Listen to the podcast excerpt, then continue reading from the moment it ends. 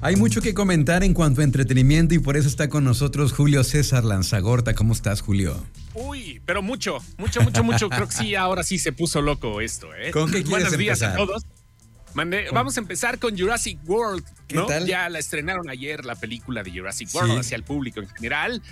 Está listo el regreso de eh, la primera franquicia porque tenemos a los tres eh, principales actores de la películas de las películas de los 90. Bueno, estamos con eh, el doctor Alan Grant, que era el paleontólogo. Ah. Regresa la pale- eh, ¿cómo se le llama? Pa- paleobotánica, así se le llama porque se encarga de las Las plantas, plantas.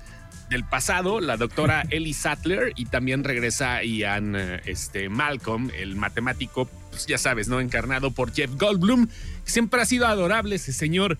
Y se juntan con la banda de ahora, que es eh, el Owen Grady, pues, es el personificado por eh, Chris Pratt y también por eh, Claire Deering, quien es eh, Bryce Dallas Howard, que qué mujer tan guapa, la verdad tengo que decirlo de, de esa forma, qué mujer tan espectacular al momento de lucir en pantalla.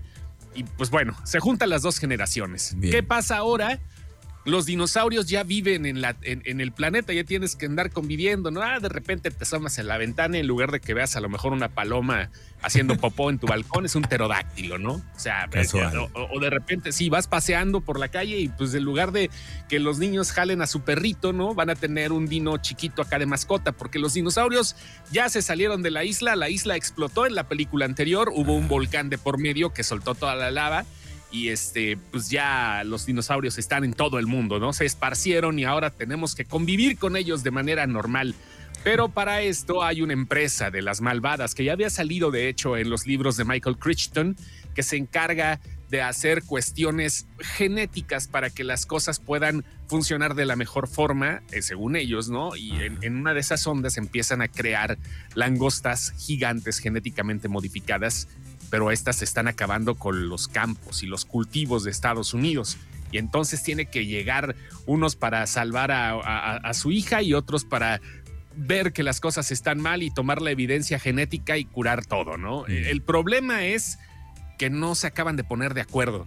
La película, la película no, no te llena por completo de lo que estás esperando. Mira, regresa el director Colin Trevorrow, que es el que hizo la primera, la primera de Jurassic World, que le quedó muy bien. Este, y todo el mundo, todo el mundo pensamos que este iba a ser un desenlace, iba a ser como dijo en algún momento Chris Pratt, como los Avengers cuando se juntaron acá, cuando juntaban a las dos generaciones, los de los 90 y los de ahorita. Se quedó en el intento, no se acaba de desarrollar el No instinto salió, eh. No, no, no. Y Este, hubo muchos detalles y tuvieron mucho tiempo, dos años, porque la pandemia atrasó este estreno dos años. Tuvieron mucho tiempo para, para arreglar esos detallitos y no, no hay ese saborcito de suspenso, de terror light, de, de, de cuando estás esperando al dinosaurio que llega y, ah, no manches, velociraptor, ¿no? Que te saca acá, el que, que que tienes que amarrarte de donde puedas a la butaca. No hay, no hay ese, ese sentimiento, ¿me explico? yo creo que a lo mejor la, la sensación que te daba de, de las otras películas que estabas dentro de una isla y que de alguna forma pues eh, no podías irte para ningún otro lado porque había agua alrededor, ¿no? Y ahora pues es, como es que dices- técnicamente llegan, no quiero dar spoilers, pero técnicamente llegan a un lugar donde se encuentran los dinosaurios, ¿no? Acá y existen las nuevas especies, eso sí, muy bien los dinosaurios, hay muchos animatronics y todo. Pero ¿sabes como qué lo comparo? Como cuando de repente das una vuelta al zoológico Ajá, que no había sido en tres años y ves al mismo elefante. O sea, ya, no te impresiona. Neto, o sea, no, no te impresiona, o sea, está chido, mira qué bonito para acá, ay, se echa trompita, se echa agüita en la trompa y todo, no, pero no te impresionan, ya no, ya no pudieron hacerlo y creo que la dirección está mala, hay muchos huecos argumentales. Si van al cine, mejor vayan a ver Top Gun. ¿Ese Top te Gun sí es un No, no, no, Top Gun Maverick es un espectáculo por donde la quieras ver. En serio. Es de esas películas que dices, no manches, esto es cine. Y hablo de entretenimiento, no me pongo aquí sangrón, "No quiero ver cinema. No, no, no, entretenimiento puro Top Gun. Ok. Una historia redondita, sacaron de la manga y calcaron muchas cosas de la película de 1986. O sea, Tom Cruise es adorable por donde lo veas. Eh, Jennifer Connelly también, todos los, eh, todos los Marines, todos los pilotos que están y que existen. Ahora Tom Cruise, Tom Cruise perdón, siendo un, uno de los instructores del programa del cual salió. La verdad es muy buena, redondita, es entretenimiento puro, como te digo, donde tienes que reír, ríes, donde tienes que sentirte así eh, acongojado, lo sientes, donde tienes que, este, que ver las, las escenas de acción, te sientes dentro del avión. Si van al cine, díganle eh, o tómenla como segunda opción Jurassic World y mejor váyanse a ver Top Gun. bueno, en ¿eh? resumen, no recomiendas Jurassic World si recomiendas Top Gun Maverick. Okay. Ah, pero al 100, al 100. Y creo que me dejó una vara muy alta Top Gun, por eso estaba esperando mucho de Jurassic World Dominion, pero ah, no, ah, no se pudo. Bueno, oye, en cuanto, oye, tenemos también este, antes de que brinquemos a plataformas, eh, el martes tenemos esta premier de la película El hoyo en la cerca que nos están viendo a nuestros amigos de, de Cine Caníbal, que es pues básicamente un campamento para para clases sociales de élite. Son estos chavitos que están siendo entrenados. Me recuerdo, ¿sabes? Aquel tráiler como que cierto tipo algo, eh, la mala educación, ¿te acuerdas? Que era... Ah, sí, sí, sí, es cierto. Como de esa hay, hay, otra película, ¿te acuerdas? es diferente, pero de un internado que también es mexicana, porque esta es mexicana, la del hoyo en la cerca, y es... Eh, la película se llama Mientras el lobo no está por ahí más o menos la película tiene algo que ver. De hecho, es, eh, mientras el lobo no está, no, no prometía mucho y resultó ser una película conmovedora. No me acuerdo en qué plataforma la puedes ver, creo que está en Amazon. Si no la han visto, es una película chida de unos chavitos en un internado, pero ahora creo que vale la pena también ver este ejercicio de, eh, eh, pues, como de suspenso con intriga, donde ahora sí se vive el encierro de los chavitos, ¿no? Y el director Joaquín del Paso este, que ha tenido también algunas cosas interesantes en su haber. Este, vale la pena, ¿no? Para ver cómo nos narra esta historia. Ya ha ganado premios como ah, el Ariel al mejor guion original y este, sus películas, sí te digo, no han sido tan comerciales quizás, pero de todas maneras va subiendo. Eh, por si alguien quiere checar esta cinta, vas, a tener premier, que va, qué padre, ¿no? El próximo martes. El martes, el martes en Cinépolis de la Gran Plaza. Eh, y además también, ¿sabes que Hablando de cine mexicano, pues se agradece ver caras nuevas porque pues ahí este, siempre son los mismos. Aquí escribimos Estás hablando de que hay un monopolio en el cine mexicano. Exacto.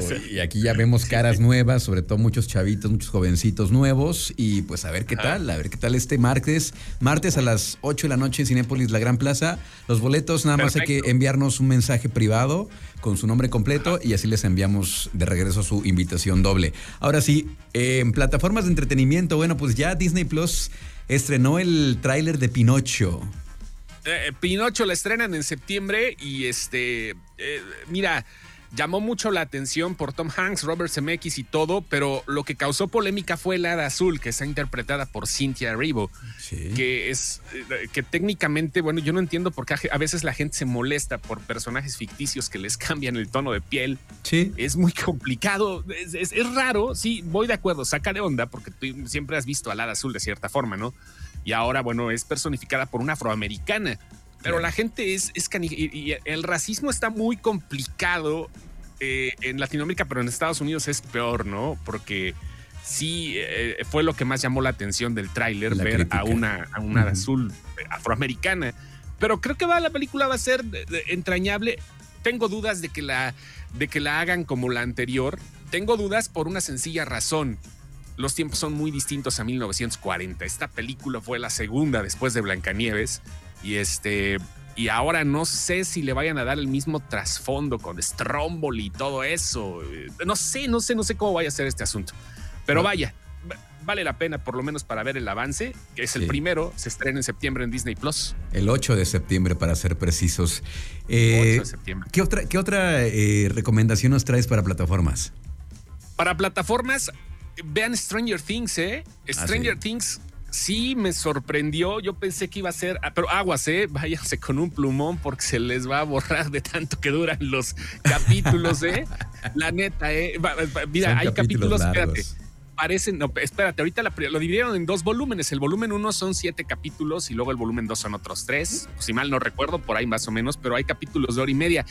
Y luego la, la, próxima, que a partir del primero de julio, que estrena en el volumen 2 de la temporada 4, la penúltima, la que estamos viendo, este, hay capítulos que parece que los directores se sintieron Martin Scorsese, ¿eh? o sea, aguas porque este, sí, duran dos horas, dos horas y media, ¿eh? capítulos de una serie de Netflix que duran dos horas y media. Y por cierto, hablando de eso, ya Netflix ya le va a bajar tantito de, de este, ánimos porque sí está bien cañón todo lo que están gastando ya no le van a meter tanto dinero y creo que eso es, son producciones de 200 millones de dólares, como la que viene de The Greyman.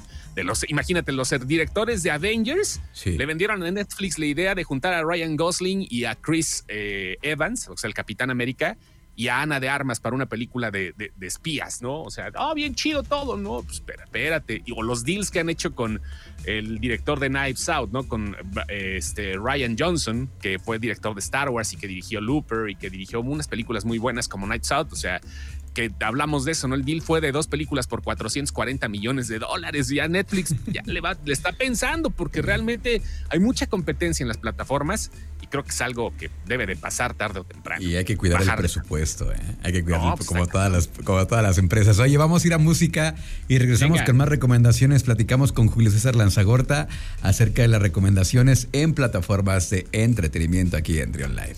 Trion Live con Luis Oleg. Trion Live. Estamos platicando con Julio César Lanzagorta como cada jueves en el jueves de Palomitas. Fíjate que ahorita que mencionabas lo de Stranger Things, de que ya se estrenó la nueva temporada, me quedé pensando en que me gustó mucho a mí la primera, luego no sé, algo pasó que la segunda ya no me gustó y ya me desencantó y le perdí la pista y a mí en lo personal no me llama la atención. Y algo similar me sucedió con The Voice, la serie de superhéroes de Amazon Prime, que la primera temporada me encantó y a la mitad de la segunda me decepcionó, ya no me gustó, le perdí el interés, pero bueno. Tiene que ver mucho con el estado de ánimo, ¿eh? Fíjate que a mí me pasa de repente al revés. Hay temporadas que me fascinan y por, por otra, por causa o circunstancia no termino viendo las temporadas. Me pasó con Ozark, por ejemplo. Ah. No, o sea, no, no sé, no sé, o sea, Ozark me fascinó la primera temporada y no me han dado ganas. O sea, yo sé que está muy buena, yo sé que voy a verla tarde o temprano, a lo mejor dentro de 25 años, pero, pero no me ha animado a darle play. O sea, es al revés las cosas, ¿no? Y por ejemplo, esta de The Voice ya la estoy esperando, la estrenan al rato en la tarde. Amazon Prime siempre se adelanta en sus estrenos unas horas por si al rato están ahí con el clic. Si se meten a Sin Excepción a la página de Facebook, les vamos a avisar en el momento justo que ya se estrene The Voice. Y pues obviamente, ¿no? Antihéroes, hay un capítulo bastante pasado de, híjole, no sé, no, es que no puedo decirlo ni siquiera aquí al, al, aire. No, neto, no, pero híjole, además voy a dar el nombre en inglés para que te des cuenta de que, para que más o menos este, eh, intuyan de qué se trata. Se llama Hero Gasm. Y ya, nada más con eso. no voy a decir más. Hero Gasm. Y ya con eso. Y este, eh, y bueno, ya estrenan The Voice.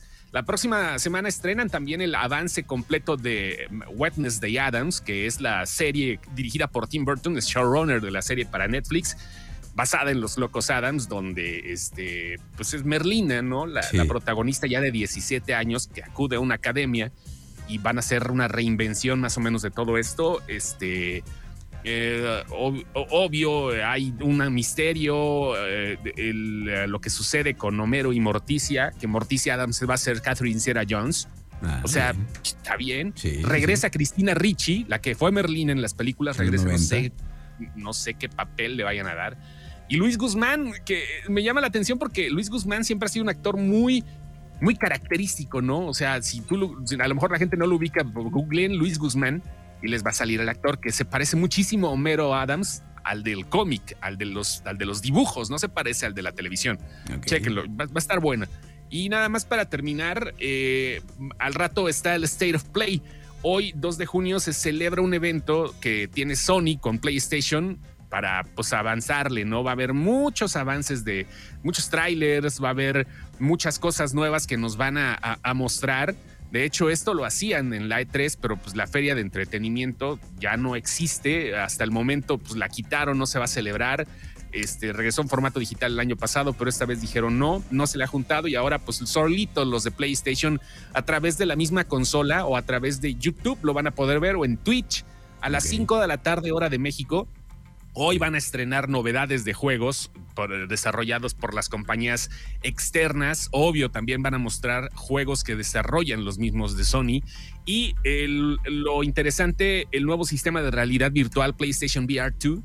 Vamos a ver qué es lo que pasa con ese sistema nuevo, porque ahora sí, al parecer las cosas serán inmersivas. Va a costar un ojo de la cara, ¿no? Te va a costar un riñoncito por ahí, pero De todas maneras, al parecer, esta, esta nueva onda que llegará para PlayStation 5, este, realidad virtual con un casquito y un control bastante sabrosos, viene fuerte, así que no se lo pierdan al rato el State of Play a las 5 de la tarde a todos los gamers y a todos los, los PS fans, que son muchos, para ver lo nuevo de PlayStation. Muy bien, ahí está a las 5 de la tarde, apúntenlo, agéndenlo. Muchas gracias. Muchas gracias, Julio. ¿Cómo te encontramos en redes sociales? Búsquenos en facebook.com, diagonal Cinex, así Cinex, y luego Cepción, o sea, sin, excepción. XC. Qué, qué pedo juego de palabras. Yo creo que estaba borracho cuando le hice el nombre, pero vale. Gracias. Ahí nos vemos. Cuídense mucho.